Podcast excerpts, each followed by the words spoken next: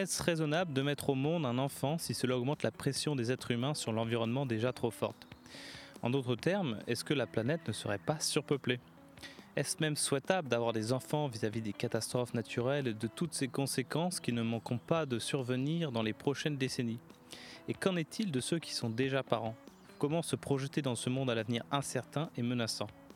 Voilà des considérations qui viennent s'ajouter à une liste déjà longue et dont se seraient bien passés tous les géniteurs du monde et ceux qui envisagent de le devenir. Emmanuel Pont, auteur de Faut-il arrêter de faire des enfants pour sauver la planète, s'est penché sur ces questions.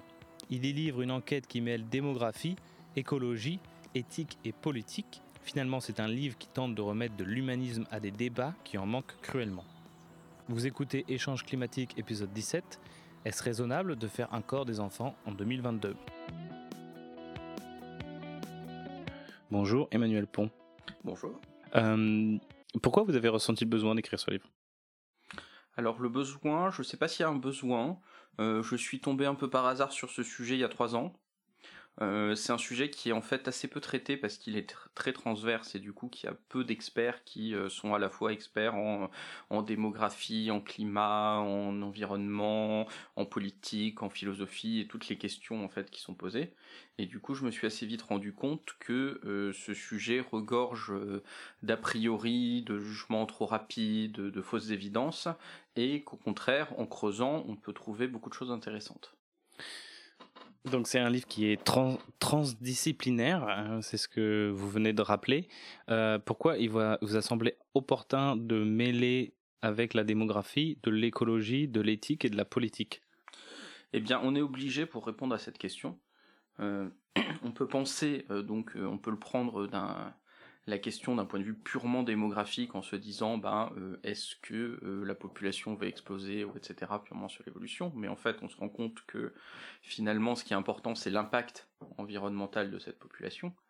Euh, et que pour juger de l'impact environnemental de la population de ce qu'on peut faire on est obligé de se poser des questions éthiques sur la valeur de la vie sur les différentes types de mesures et de politiques qu'on doit prendre et enfin, on se rend compte que pour répondre à un certain nombre de dilemmes, on doit mettre ça dans une vision politique qui euh, cadre par rapport euh, au contexte actuel euh, et à ce qui est possible, pas possible, à quel modèle de société, etc. donc, le moins que l'on puisse dire, c'est que faire des enfants, ça fait beaucoup parler, ça divise.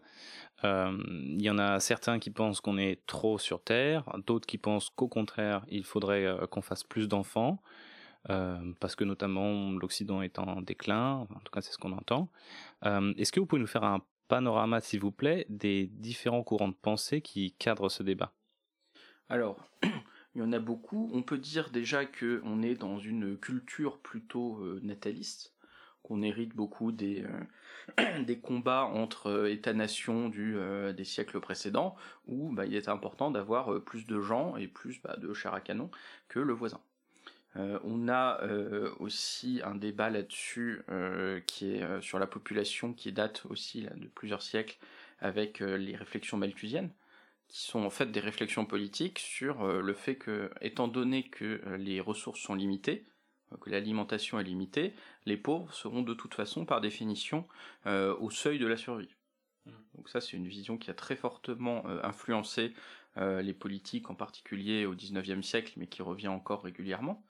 Euh, et on a depuis euh, les années 60-70 un nouveau mouvement que j'ai qualifié d'éco-malthusien qui euh, reprend des craintes sur la surpopulation, mais cette fois-ci en raison de son impact environnemental.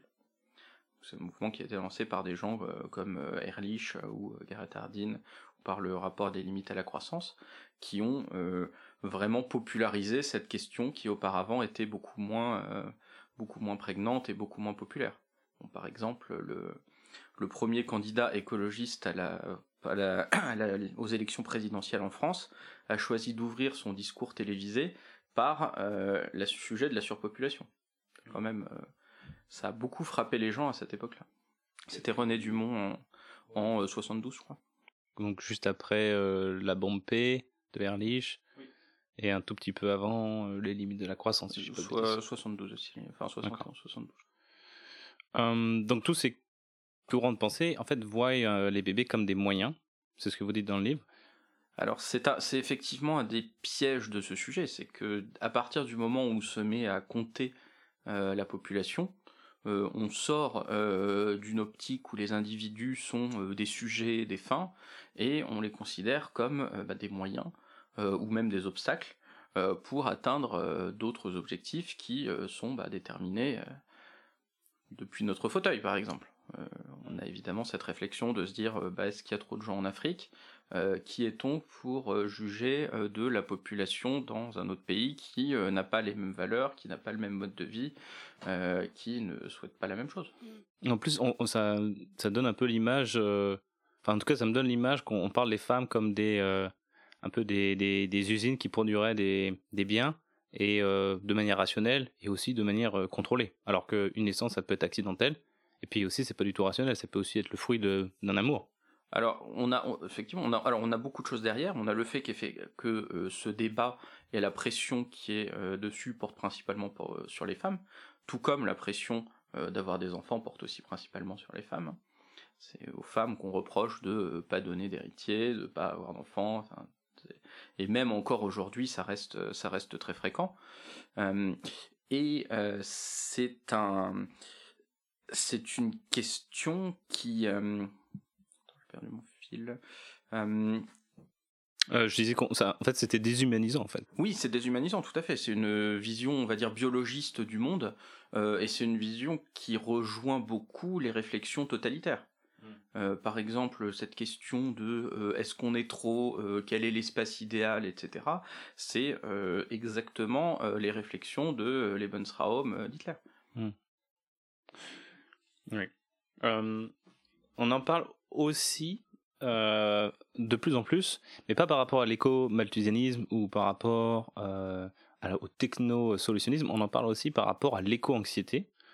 Euh, est-ce que vous pouvez redonner les grandes lignes un petit peu de, pourquoi l'éco-anxiété intervient dans cette décision?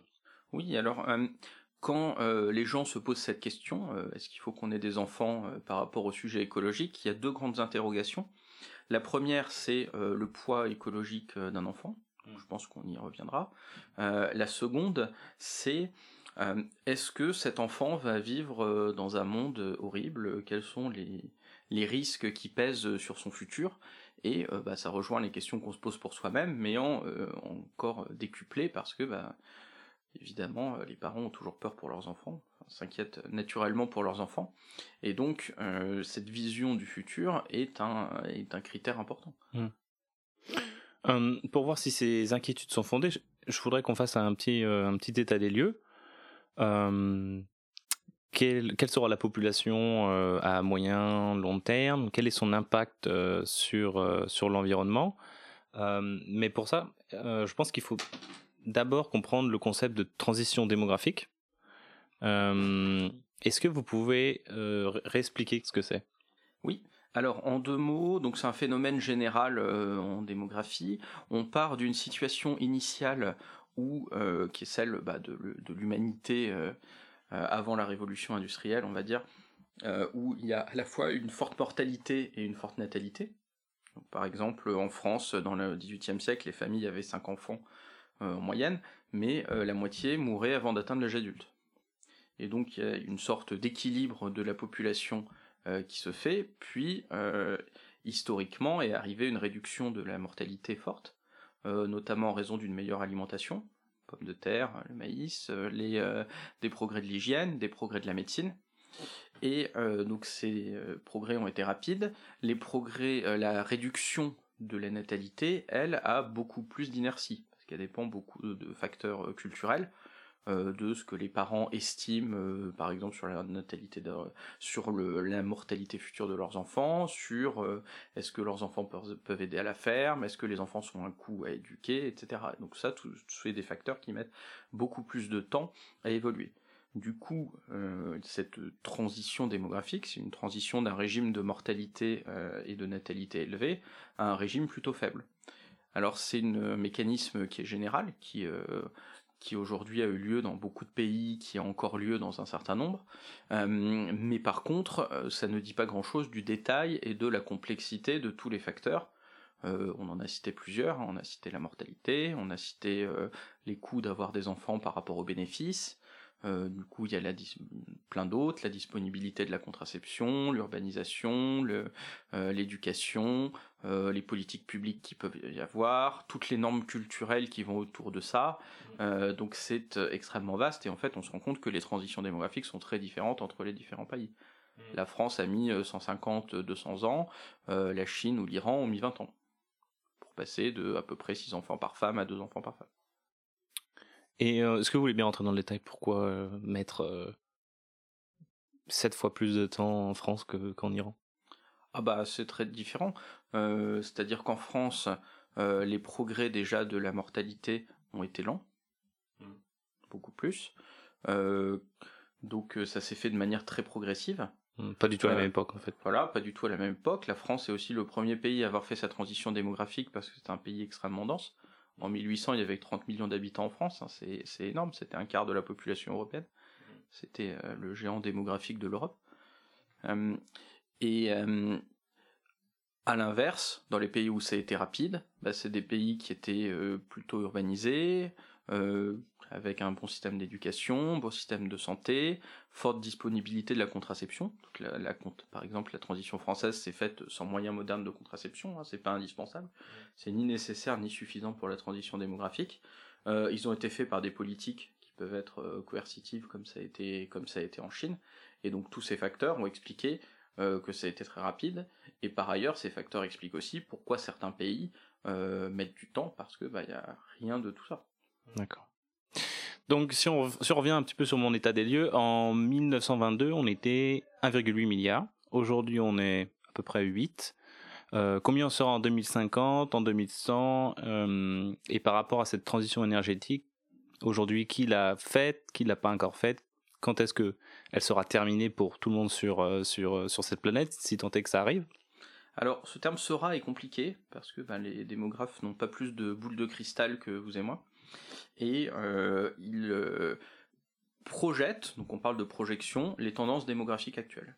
par exemple, qu'est-ce que sont les tendances démographiques actuelles? Bah, Dans les pays riches qui ont aujourd'hui une faible natalité, euh, très souvent la natalité baisse, donc au-dessous du seuil de renouvellement des générations de 2,1 enfants par femme. souvent elle se stabilise un peu en dessous, mais pas toujours. Il y a des pays qui descendent très bas. Hong Kong ou la Corée du Sud sont à 0,9 enfants par femme. Euh, dans les autres grandes tendances et grandes questions, il y a justement la vitesse de la transition démographique euh, dans les pays qui aujourd'hui ont beaucoup d'enfants. Donc ceux qui... Euh, il y a deux grands groupes aujourd'hui de pays qui ont une forte natalité. Il y a l'Afrique intertropicale, celle qui est pas l'Afrique du Nord et l'Afrique du Sud qui sont nettement plus riches et qui ont beaucoup moins d'enfants, mais l'Afrique du milieu. Euh, et euh, quelques pays moins riches du Moyen-Orient, donc il y a l'Irak, le Yémen, la Palestine, euh, l'Afghanistan, le Pakistan, voilà. Mm.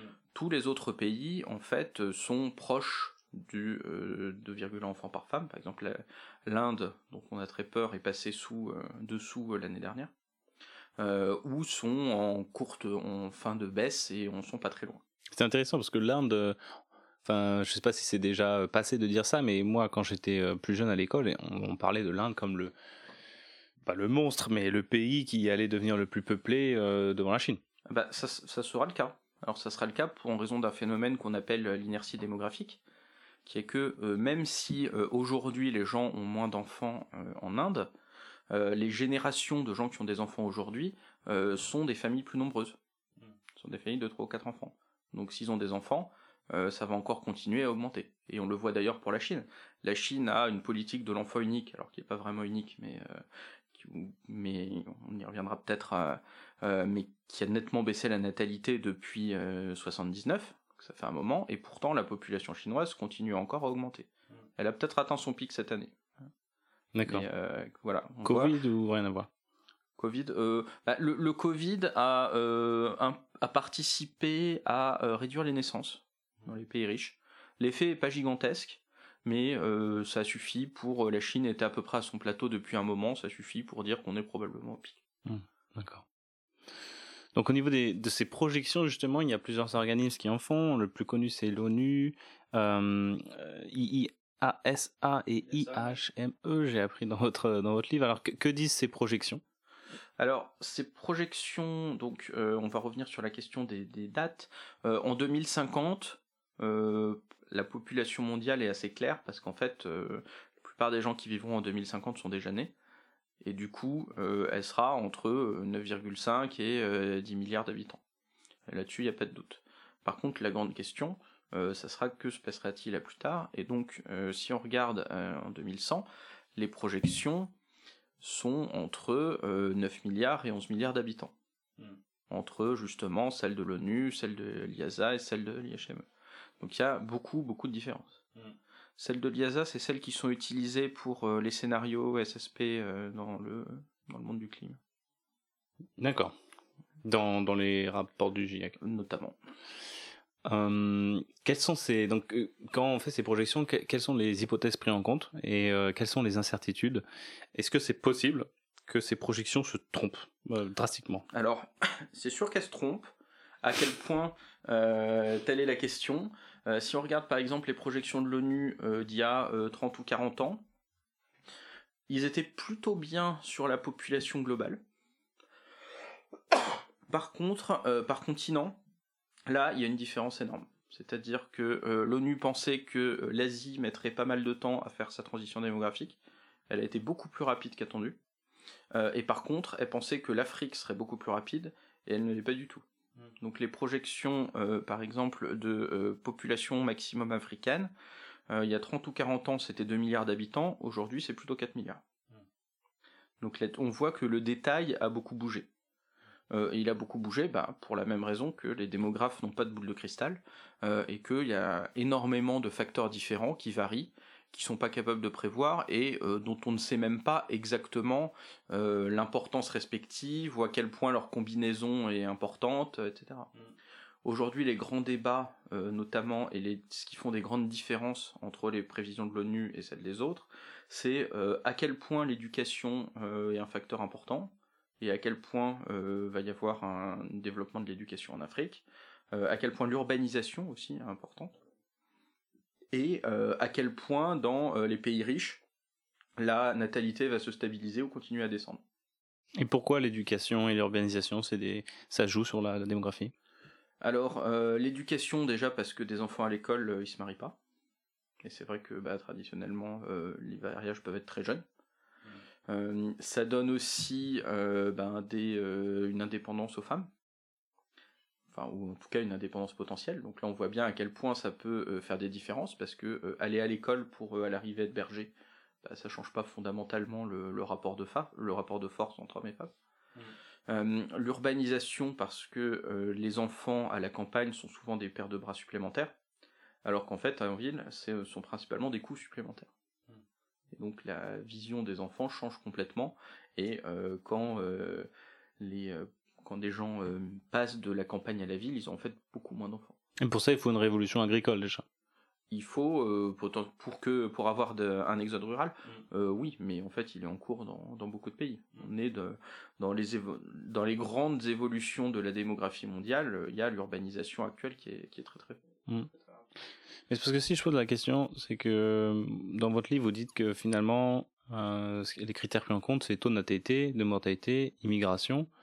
Mais est-ce qu'ils regardent par exemple voilà, cette révolution, euh, cet exode rural en cours ou pas? Est-ce qu'ils regardent Alors, plus en détail? Bien sûr, ils regardent. Et donc derrière, il y a différents types de modélisation euh, bah, en fonction des différents, des différents organismes qui le font pas de la même manière, qui n'y apportent pas exactement le même poids, etc. Mm. Mais euh, ce qu'ils euh, évaluent, c'est, euh, par exemple, dans le taux de natalité, c'est, par exemple, le découper en fonction de ville-campagne et de voir comment ça va évoluer et de caler sur une évolution potentielle de l'urbanisation.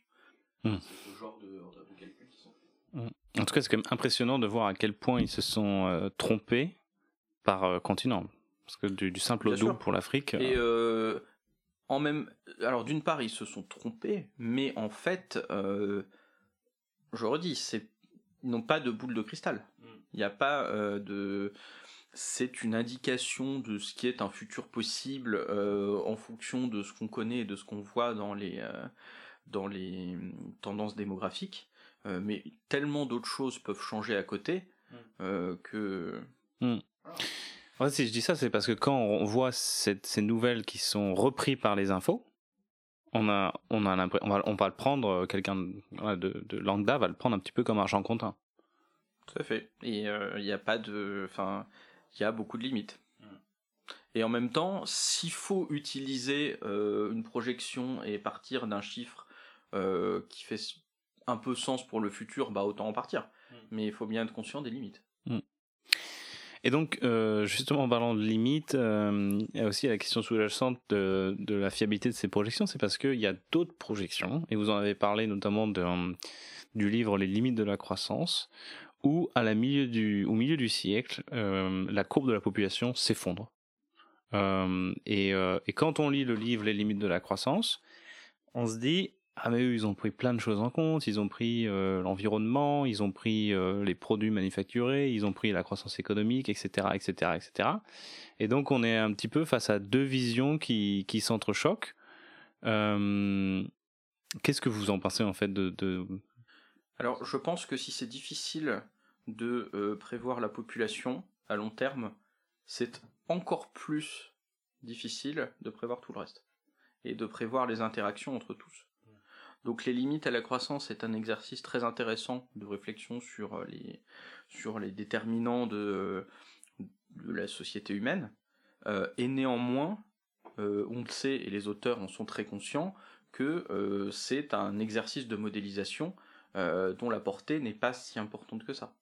Ils le disent, hein, c'est pas une prévision, euh, c'est un exemple, c'est très simplifié sur beaucoup de choses, et même si c'était pas simplifié, ça reposerait de toute façon sur énormément d'hypothèses. Mmh.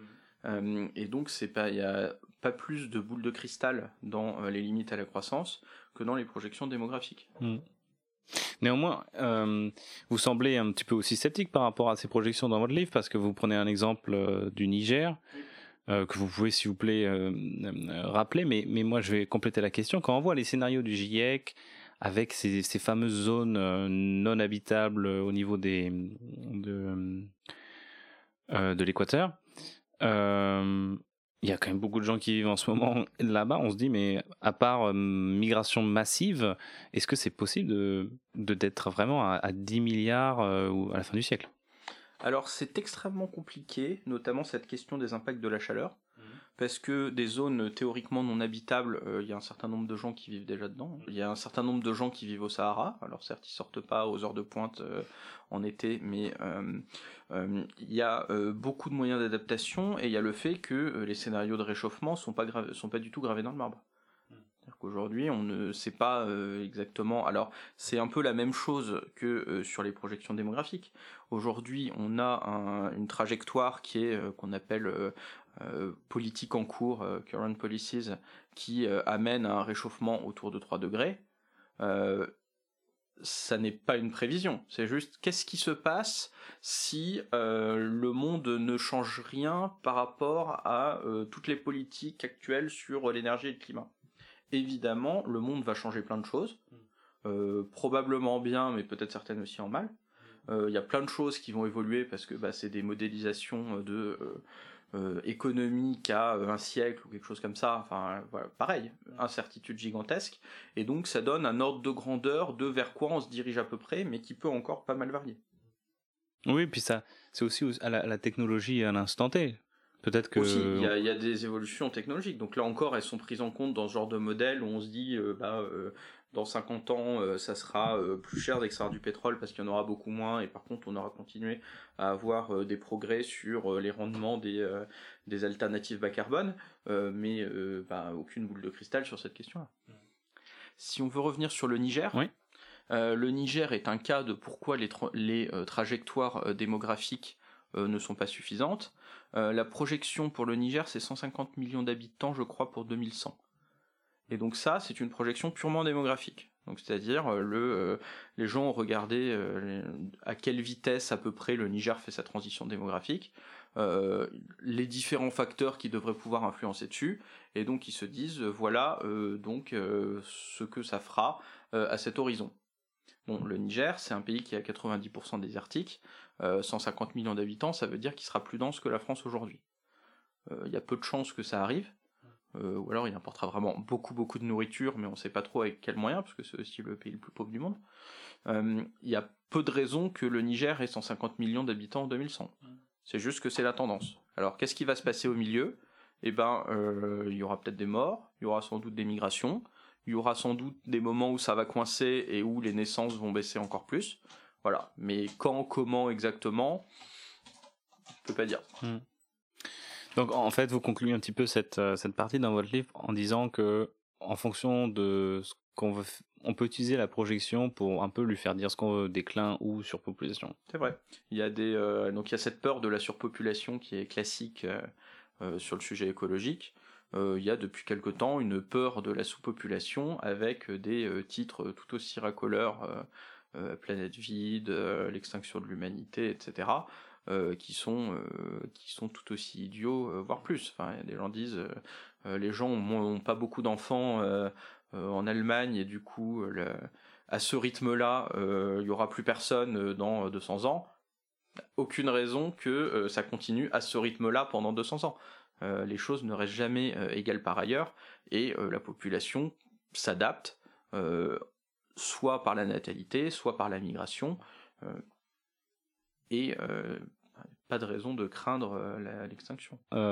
si on retourne un petit peu sur, chez nous, sur, l'Europe, sur la France, on voit qu'on est en, on est en deçà donc, du seuil de renouvellement de, renouvellement de 2,1 enfants par femme. Est-ce que vous pouvez nous proposer des hypothèses pour voir que pour, pour expliquer que qu'on soit en dessous de ce seuil Est-ce que euh, est-ce que c'est lié à la, aux circonstances économiques? On travaille, euh, on travaille beaucoup. Euh, il, y a des loyers qui sont de plus en plus importants à payer. Il y a aussi un taux de chômage qui est plus important que, que pendant le baby boom. Est-ce que c'est le progrès technique qui a permis cette transition démographique, mais qui a amené avec lui aussi un peu la culture de l'individualisme, où on s'accomplit plus vraiment en ayant des enfants, mais plutôt en ayant une, carrière, une vie pleine d'expérience, etc. Est-ce que euh, c'est peut-être lié aux pollutions qui rendent les gens stériles? C'est ce que j'ai pu lire. Euh, voilà. Alors, il y a beaucoup de questions là-dedans. N'hésitez pas à me relancer euh, si je réponds pas à tout. Les euh, causes. Les causes déjà, il n'y a pas de raison fondamentale que la natalité dans un pays se stabilise exactement autour de 2,1. Hmm.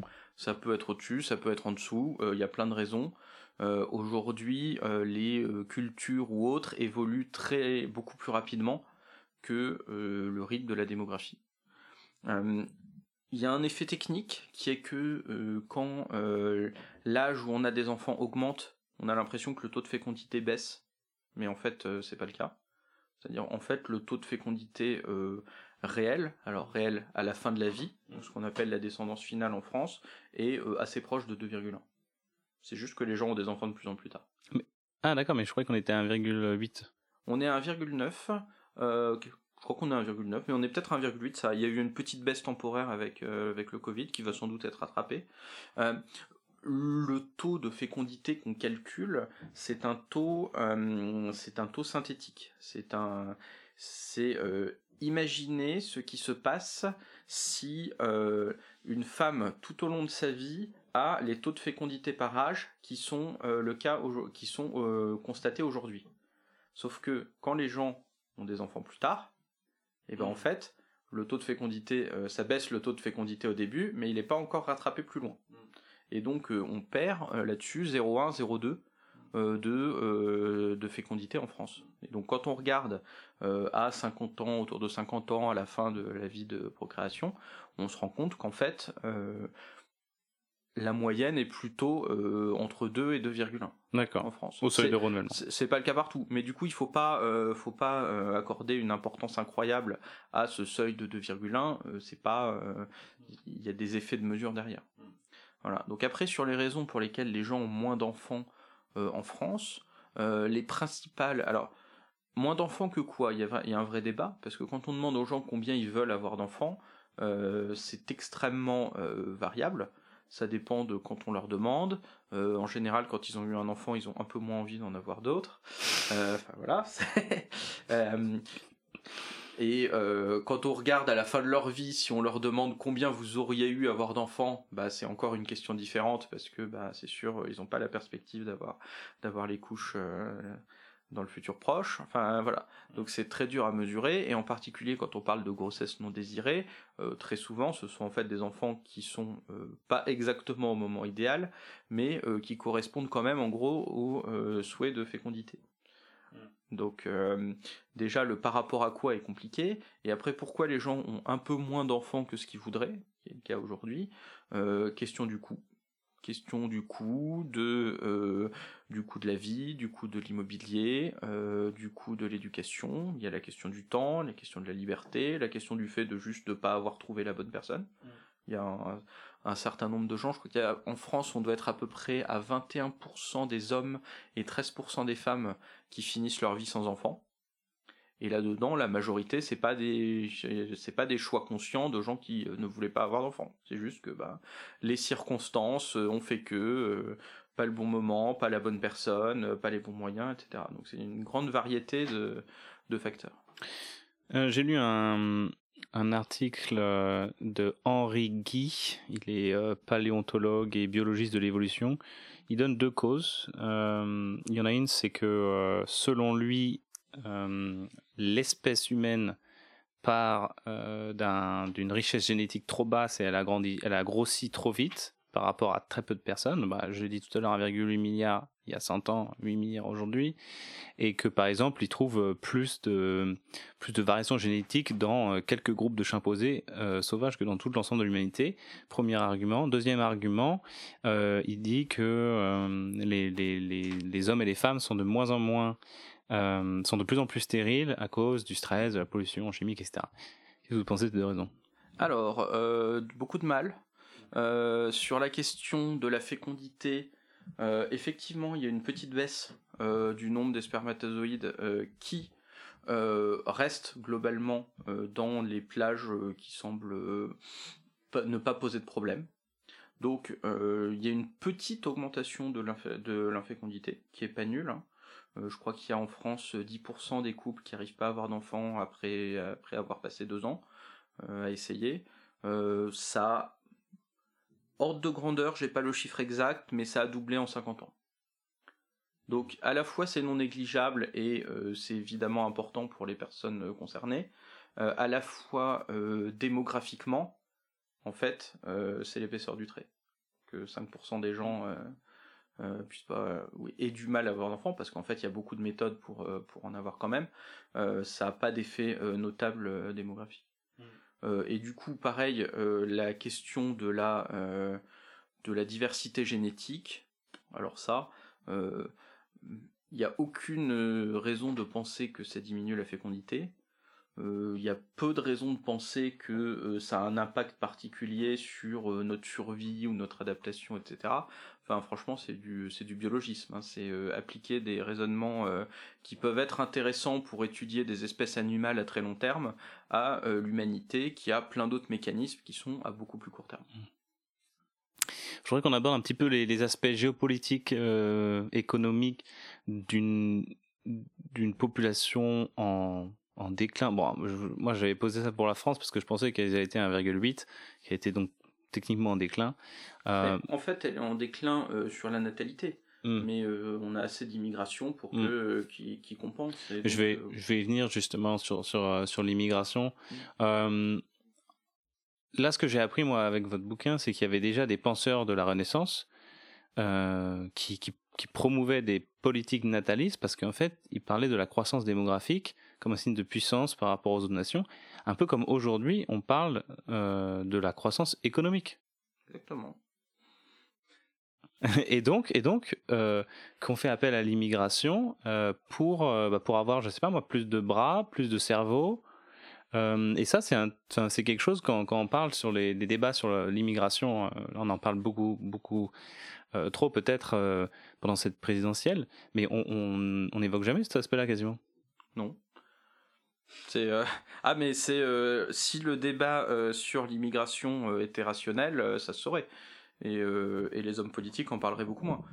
c'est oui Oui, et en particulier aujourd'hui en France, on a beaucoup une immigration choisie, soit de gens, on a un petit brain drain inverse où on prend les, les gens à haute éducation en Afrique, on a beaucoup d'étudiants qui viennent en France, et le reste c'est du regroupement familial qui est un, un droit humain basique. Donc, donc oui, l'immigration l'immigration est d'une part pour beaucoup de choses bah, une, on va dire une nécessité éthique parce que bah, c'est accueillir des réfugiés ou c'est euh, accueillir des familles quand il y a déjà quelqu'un qui est là etc euh, et pour d'autres et eh ben en fait c'est utile au pays. Et euh, on le voit en France hein. la France c'est beaucoup la France a été un des pays qui a eu la natalité qui a baissé le plus vite et qui était au particulier au début du siècle qui manquait de bras et qui a depuis longtemps euh, fait venir euh, des gens. Et aujourd'hui, la France est construite sur, euh, a été sur ce mélange de, de gens de tout pays qui sont venus travailler et qui s'y sont installés. Hmm. Donc, si, si on fait un, petit peu moins d'enfants, techniquement, mécaniquement plutôt, la, la population va vieillir. Et je voudrais qu'on se projette un petit peu dans un monde où la moyenne d'âge, elle est plus de je ne connais pas la moyenne d'âge en France, mais en tout cas, elle est peut-être 10 ans plus, plus élevée. Euh, qu'est-ce que ça veut dire une société? Qu'est-ce que ça implique? Euh, d'avoir une population comme ça qui vieillit. Est-ce que c'est une, société, par exemple, qui investit moins dans la recherche? C'est ce que j'ai entendu. Une société qui a un petit peu peur de, ce qui est nouveau, qui se referme euh, sur elle-même? Ou alors c'est peut-être aussi une, société qui, qui vote plus à droite parce que c'est une société peut-être de plus de rentières? Euh, est-ce qu'on va un petit peu se droitiser? Est-ce qu'on va se refermer sur nous-mêmes? Ou alors, au contraire, est-ce qu'il y a des, belles choses qui vont, émerger? Euh, J'ai un exemple vraiment tout pourri, mais euh, c'est celui que j'ai sous la main. par exemple, les, personnes âgées trient plus leurs déchets. Est-ce qu'on ne serait pas plus écolo au final? Alors, il y a beaucoup de questions là derrière. déjà, décaler de 10 ans l'espérance de vie en France, ça serait gigantesque. Hein. La France est déjà un pays qui n'est pas très déséquilibré en termes de génération.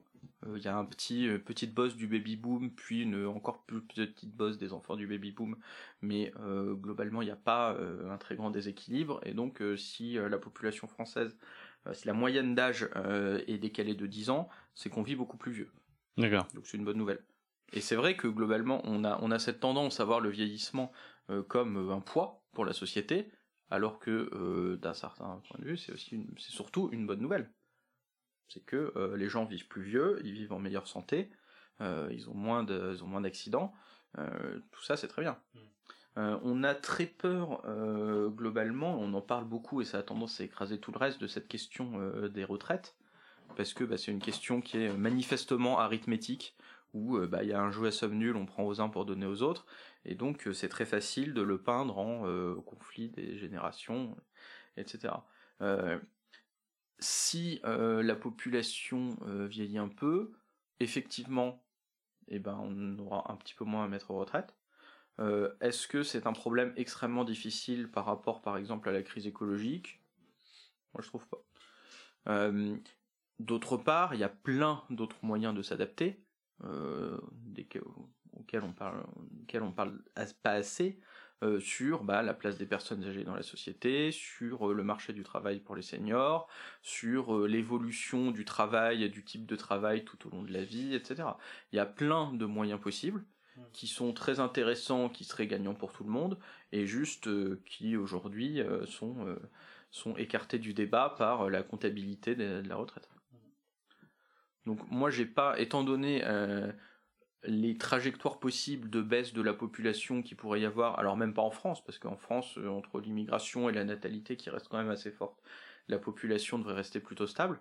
Euh, mais euh, si on regarde en Allemagne ou en Italie ou autre, ça va être une contrainte. C'est quelque chose de pas du tout négligeable. Il n'y a pas de catastrophe écrite là-dessus. Alors, où est le, où est le niveau où ça devient vraiment gênant? C'est difficile à dire. Aujourd'hui, euh, on a beaucoup de mal à le, modéliser. Il y a beaucoup de débats entre économistes justement sur euh, ces effets.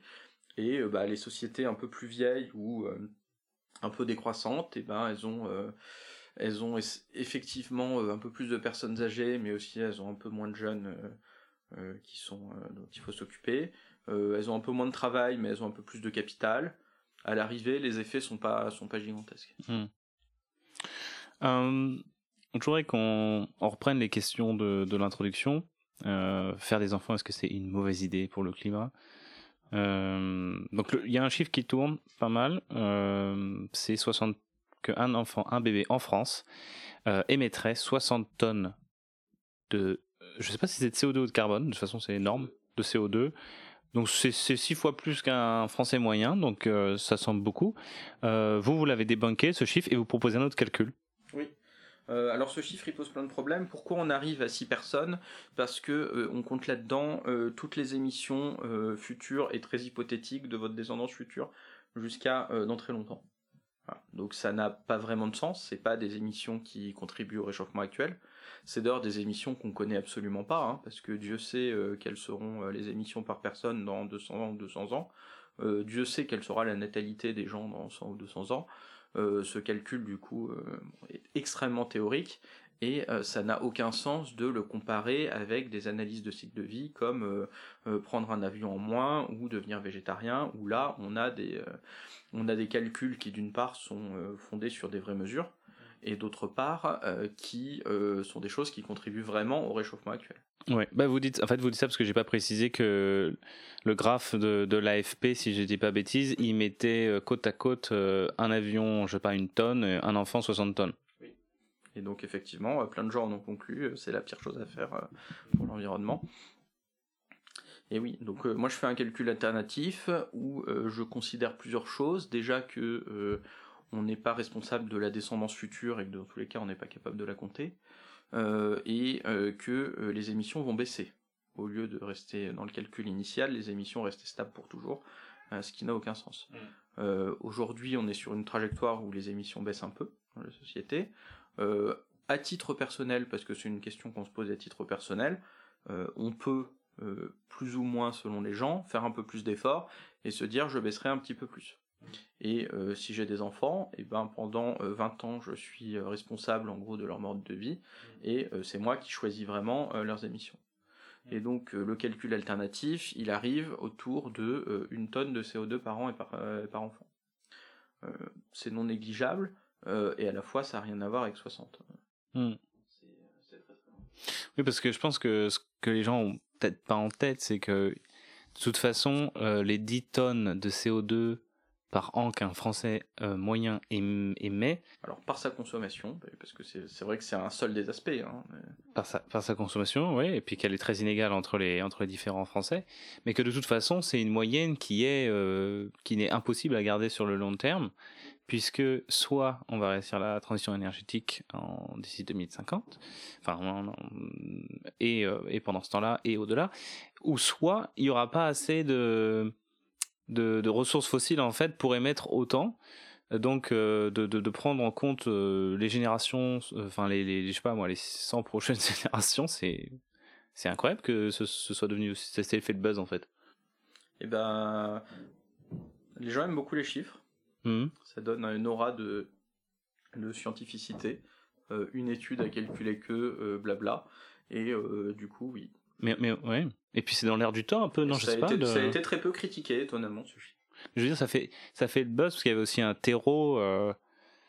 Il y a un terreau, ça, dit ça, ça en dit long sur la société de voir qu'un un chiffre comme ça fait le buzz. Ah bah, c'est. Euh... Il y a cette inquiétude qui existe et qui est assez partagée. Hein. Les gens qui se posent de la, question euh, de l'impact écologique de leurs enfants, je sais plus, c'était 60 ou 70%, enfin c'est très très large, c'est très très fréquent. Euh, et euh, là, ça permet de faire euh, des gros titres et, et ça se retient bien. Et donc, vous en concluez que se priver d'un enfant dans un foyer, ça n'a pas de grandes conséquences finalement sur le futur de la planète en termes d'émissions, en termes d'empreinte carbone? Bah, je... Alors oui, donc d'une part de la part de ce calcul, d'autre part du fait que bah, en général quand on a des enfants, leur, leur consommation est tirée du budget familial qui sinon serait dépensé d'une autre manière. Mm. Euh, et que euh, bah, à l'arrivée on n'est pas non plus que des consommateurs, hein. on a d'autres impacts dans le monde, euh, on est des citoyens, on est des travailleurs, on est des êtres sociaux, on est des, des propriétaires ou actionnaires, il y a beaucoup de, il y a beaucoup de moyens différents d'agir dans le monde qui se limitent pas uniquement à l'empreinte carbone de la consommation. Donc si si avoir un enfant avait vraiment un bilan carbone abominable, on pourrait se poser la question. Aujourd'hui, euh, ça semble très discutable de euh, vouloir euh, contraindre les gens sur cette base. Hmm. néanmoins, il n'y a pas que les gaz à effet de serre qui, qui, qui rentrent en compte quand on parle d'empreinte environnementale. Il y a aussi évidemment les impacts sur la biodiversité auxquels on pense. Pourquoi je parle de ça? Parce que qu'on soit qu'on ait une grosse empreinte carbone ou pas, néanmoins, on doit bien manger euh, un certain nombre de calories par jour et notre agriculture euh, a un impact sur la biodiversité de par euh, la place qu'elle prend et aussi de par les pollutions chimiques qu'elle déverse. Donc finalement, ok, mon enfant, il n'aura pas tant d'impact que ça au niveau gaz à effet de serre, mais niveau biodiversité Alors c'est une autre question. C'est une question qui est plus compliquée pour plein de raisons. Alors déjà, la biodiversité, c'est extrêmement complexe, c'est très difficile à quantifier. Le carbone, on est capable de quantifier clairement les gaz à effet de serre, on est capable de quantifier clairement l'effet sur la température. La biodiversité, c'est très différent et c'est très variable. Euh, d'autre part, c'est souvent un problème local. Donc euh, autant le carbone, quand on émet une molécule de CO2, bah, elle participe à, euh, réchauffer le climat pour tout le monde sur Terre. Mm. autant sur la biodiversité, c'est pas le cas. Et donc il se pose des questions après de, bah, d'ingérence environnementale, par exemple, à quel point on a le droit d'empêcher le Brésil de saboter l'Amazonie euh, alors que bah, on, l'a un peu fait, hein, dans les, on a fait la même chose dans, dans les pays riches. Et sur la biodiversité, il n'y a pas non plus de tendance claire à la réduction des effets des impacts aujourd'hui. Sur le carbone, il y a une tendance à la, décarbonation et il y a en plus euh, des objectifs politiques desquels on peut partir et on peut considérer qu'ils, même si on les, seront pas parfaitement suivis, ça donne au moins un cap. Il euh, n'y a pas d'objectif très clair du coup de ce qu'est un niveau sûr de biodiversité, alors que sur le climat on a un objectif clair de euh, en gros limiter le réchauffement à 1,5 1,5 degrés et on sait tout ce que ça veut dire derrière. donc le, ce sujet de la biodiversité est beaucoup plus difficile à traiter. Euh, d'autant plus, euh, on se rend compte que si on prend par exemple que le CO2, les impacts peuvent varier de 1 à 100 entre euh, l'américain moyen et le nigérien moyen. Donc la partie population est complètement écrasée par les différences de niveau de vie. Sur la biodiversité, c'est un peu moins le cas.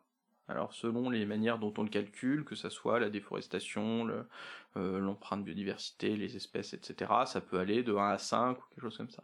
Donc là aussi, il y a moins de différence entre les pays. Euh, voilà, donc ce que euh, euh, l'augmentation de la population est clairement aujourd'hui un facteur de dégradation de la biodiversité, hein. et à la fois il y a plein d'autres choses à faire pour répondre à la crise de la biodiversité qui n'impliquent pas de réduire la population mondiale. Donc là encore, difficile à dire parce qu'en fait beaucoup sont des politiques locales. Euh, mais on a des politiques globales qui, ont des effets gigantesques. Alors la plus importante, c'est euh, si l'humanité devient euh, d'un coup de baguette magique végétarienne demain, tout d'un coup, on, libère les trois quarts des terres mondiales. Alors évidemment, il ne faut pas les utiliser pour autre chose, pour faire des biocarburants ou autre, mais on résout d'un coup, on résout la grande majorité du problème de la biodiversité avec ça. Sans effets notables. On vit très bien en végétarien, euh, et, euh, et c'est quelque chose qui euh, peut être fait relativement rapidement, qui n'a pas du tout l'inertie de la démographie. Mmh. Voilà. Donc quand on rentre dans tout ce qu'on peut faire et la diversité gigantesque des politiques qui peuvent aller sur la qui peuvent aider à résoudre le problème de biodiversité, à la fois on se rend compte que la population est un facteur, mais que la réduire n'est ni nécessaire mmh. ni suffisant et qu'il y a énormément d'autres choses à faire. en fait, ce serait même l'élément, la, population, la démographie, ce serait l'élément sur lequel jouer pour euh, sauver la planète le plus cruel, le plus cynique, quand on pourrait... Euh, il y, a bon nombre de méthodes plus douces, entre guillemets, qui arriveraient avant et qui seraient plus efficaces. Ah bah quand on met l'un à côté de l'autre, oui bien sûr. D'autant plus que euh, on voit qu'étant donné que la population, la natalité est en train de descendre dans tous les pays à forte natalité, on se rend compte que il faudra passer pour des, par des mesures coercitives euh, assez fortes type enfant unique si on veut avoir un effet notable. Mmh. Et même cet effet notable, il a une très forte inertie. Si on met l'enfant unique en France demain, il faut attendre 2100 pour diviser la population par deux. Mmh. Donc, par rapport à notre baguette magique, devenir végétarien demain, qui est techniquement possible, beaucoup, beaucoup, beaucoup plus long. parce que la politique de, l'enfant unique, on a du recul dessus grâce à la Chine. Et euh, vous, vous dites dans le livre, ça s'est avéré, euh, enfin, ça s'est pas avéré, c'est, euh, ça a été moyennement, moyennement efficace. Alors, tout à fait, alors c'est compliqué. Déjà, avant la politique de l'enfant unique, il y a une politique des deux enfants, qu'on connaît peu, mais qui en fait a été extrêmement efficace, qui elle a permis en 10 ans de faire baisser le taux de natalité en Chine de euh, en gros 5,5 à 2,5 enfants par femme, euh, qui était euh, relativement coercitive hein, elle aussi. Mm. et la Chine a voulu freiner encore plus vite la croissance de sa population, notamment parce qu'il y a eu des politiques pronatalistes avant. Et cette politique enfant unique a posé plein de questions. Déjà, alors déjà, on ne sait jamais exactement quel a été l'effet, parce que les statistiques chinoises sont douteuses sur la question. Mm.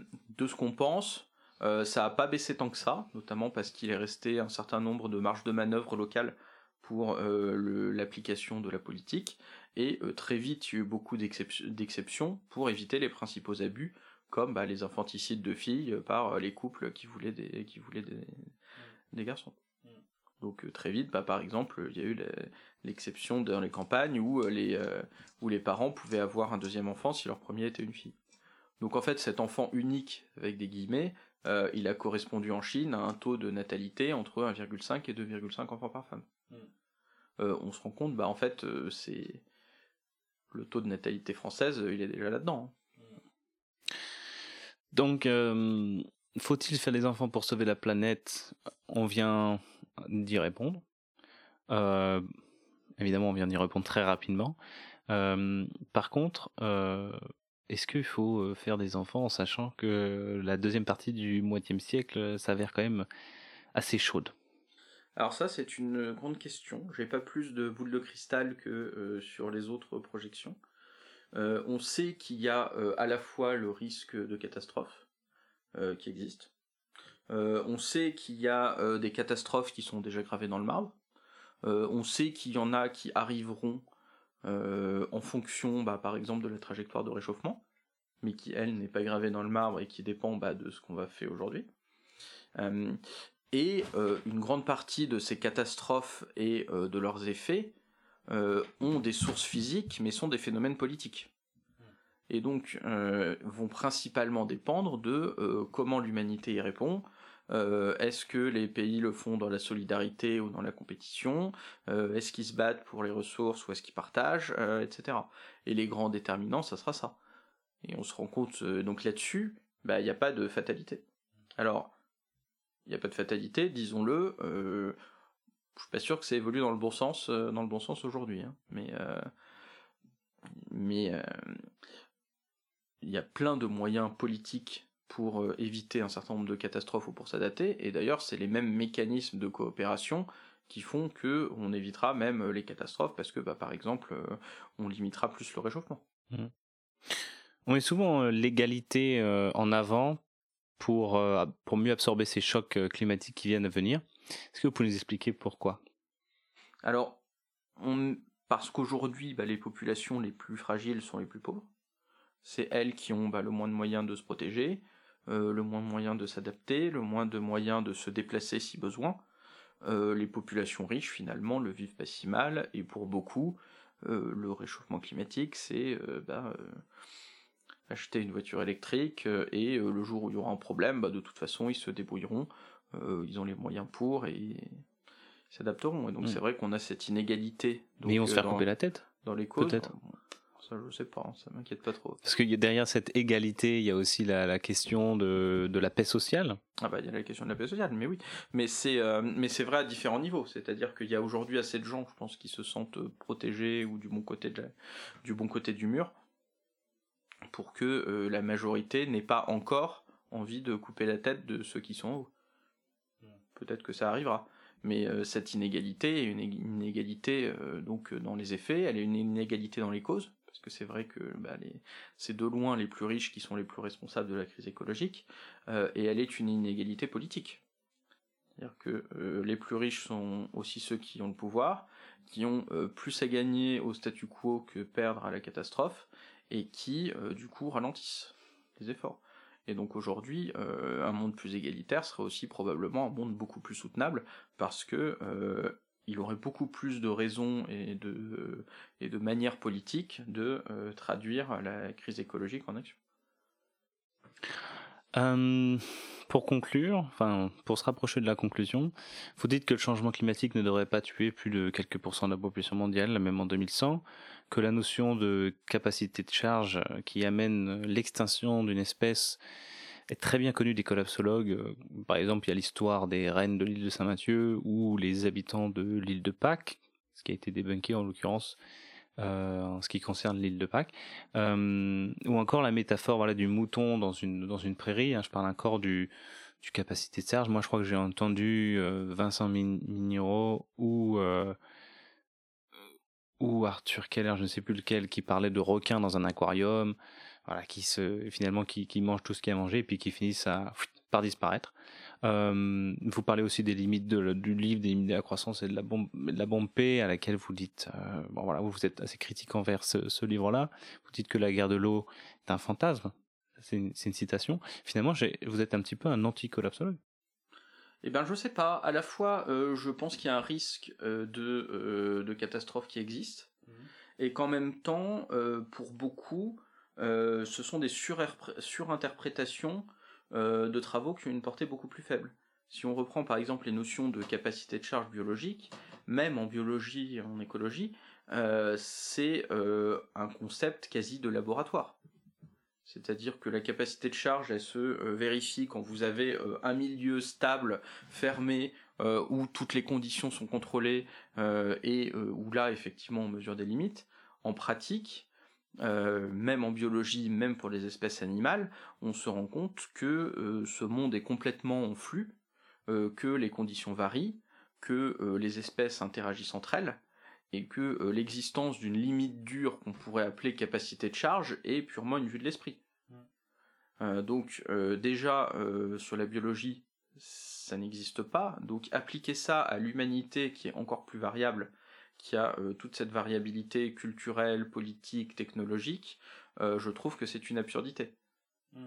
Euh, et c'est une absurdité dangereuse, c'est-à-dire qu'en fait, euh, euh, on revient sur les raisonnements totalitaires où voilà, chacun a son espace, où on va piquer de l'espace du voisin parce qu'on n'en a pas assez chez soi, où forcément les gens qui viennent de l'extérieur sont des ennemis qui viennent piquer dans, manger dans votre pré. Enfin voilà, mm. c'est on est, très très vite dans le côté obscur de l'écologie qui existe. Hein.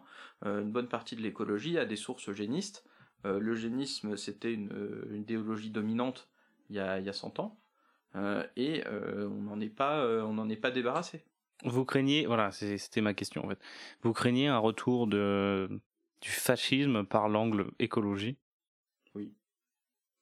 Oui, et je pense que si on continue sur notre trajectoire actuelle, euh, c'est-à-dire à avoir un monde de plus en plus inégalitaire où euh, chacun essaye de plus en plus de reporter les efforts sur le voisin, euh, d'être en compétition, etc. C'est ce qui va arriver. Et ça se traduit comment? Des, murs Ah bah ça se traduira par des murs, par on en fait déjà, par le fait qu'on tire sur les gens, le fait qu'on les envahit pour des questions de ressources, euh, pour le fait que euh, on n'arrive pas à se mettre d'accord entre différents pays parce que bah, chacun présente euh, son intérêt contre le reste du monde, etc. si, si on veut parler de collapsologue, moi je suis peut-être un collapsologue politique, c'est-à-dire que je considère que le risque d'effondrement, de catastrophe et autres existe, mais il est de nature politique, c'est-à-dire si l'humanité, les pays, les organisations euh, n'arrivent pas à coopérer, euh, n'arrivent pas à se mettre d'accord, n'arrivent pas à trouver un, intérêt général, plutôt qu'un risque physique mm. euh, qui serait une inélectabilité de catastrophe qui est souvent mise en avant par la, par la collapsologie. Mm. On parle tout le temps au grand public des guerres de l'eau. en pratique, quand on regarde ce que ce qu'écrivent les chercheurs sur le sujet, ils disent bah, évidemment qu'il y a des tensions, mais le monde est rempli constamment de tensions et le monde est toujours un équilibre entre mécanismes de coopération, de, compétition, etc. Mais en pratique, il n'y a jamais eu de guerre parce que euh, c'était toujours beaucoup plus coûteux que euh, le fait de se mettre, euh, d'accord et bah, de faire des compromis. Mm, mais oui, c'est ça, c'est que je ne vais, pas, je vais pas citer des, des médias, mais les questions sont orientées en fait à quelle sauce on va être cuit quoi. Euh, on parle de, de, pays qui ont des conflits d'eau sans même imaginer ou sans même euh, connaître l'historique des collaborations euh, dans ces pays. Je pense à, l'Égypte avec son voisin, peut-être que c'est le Soudan, je, ne sais plus exactement lequel. Le Soudan, l'Éthiopie. ça peut être pareil entre l'Inde et la Chine, etc. Ça peut aussi être un siècle de collaboration plus intense. Eh ben, on l'espère, mais effectivement, c'est bah, difficile. Euh, c'est plus difficile que la compétition, c'est plus dur à vendre euh, à ses électeurs, c'est plus dur pour tenir son pays. Euh, donc c'est vrai qu'il y a une pente qui a tendance à pousser à la, compétition. je voudrais finir par deux citations. c'est un petit cadeau pour les auditeurs et vous pouvez les commenter, peut-être pour vous donner envie de, lire les livres. La réflexion symétrique à il est irresponsable de faire naître des enfants dans un monde horrible est il est irresponsable de laisser un monde horrible à nos enfants. Oui, bah. J'aime bien. On, a les deux. Et on a pareil cette question entre euh, imaginer une, une trajectoire euh, immuable de statu quo où euh, les choses se délitent peu à peu, qui est pas impossible. et l'idée de se dire, bah, cette trajectoire, il y a beaucoup de moyens de l'infléchir pour plein de raisons, mm. et on peut aussi y participer. Néanmoins, je suis pas sûr que ça va convaincre les gens qui ne croient plus en solutions collectives, survivalistes. Ah bah bien sûr, mais euh, quand on est sorti, et plus euh, il y, a, un aspect euh, prophétie autoréalisatrice là-dessus qui, qui fait très peur. C'est-à-dire que quand on sort de la, de la possibilité des, des solutions collectives, eh ben on devient, on fait partie du problème. Hmm. Et enfin, l'avenir est plutôt chaotique. Si la plupart des battements d'ailes de papillons ne, ne provoquent pas un cyclone tous les cyclones ont des milliers de battements d'ailes parmi leurs causes. Avoir un enfant est un excellent battement d'ailes de papillon.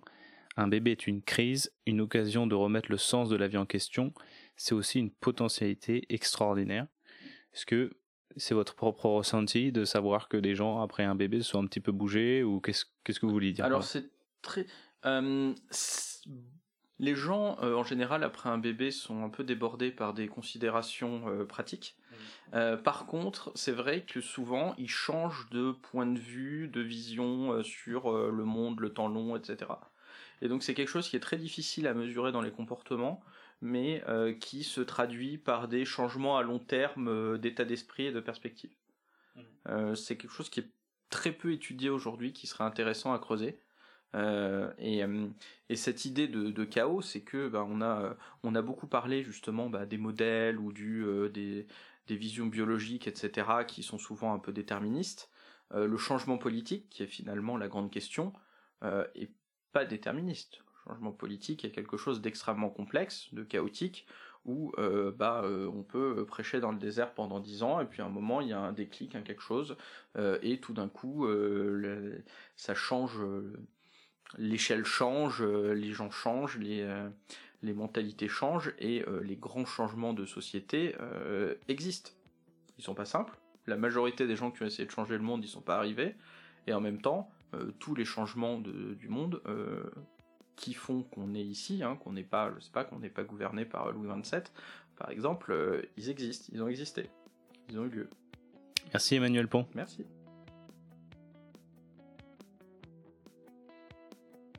Voilà, j'espère que cet épisode vous a plu. Si c'est le cas, n'hésitez pas à le partager, ça m'aide énormément. Il ne me reste plus qu'à vous remercier pour votre écoute et remercier Gilles Marteau pour la musique. Portez-vous bien et à bientôt.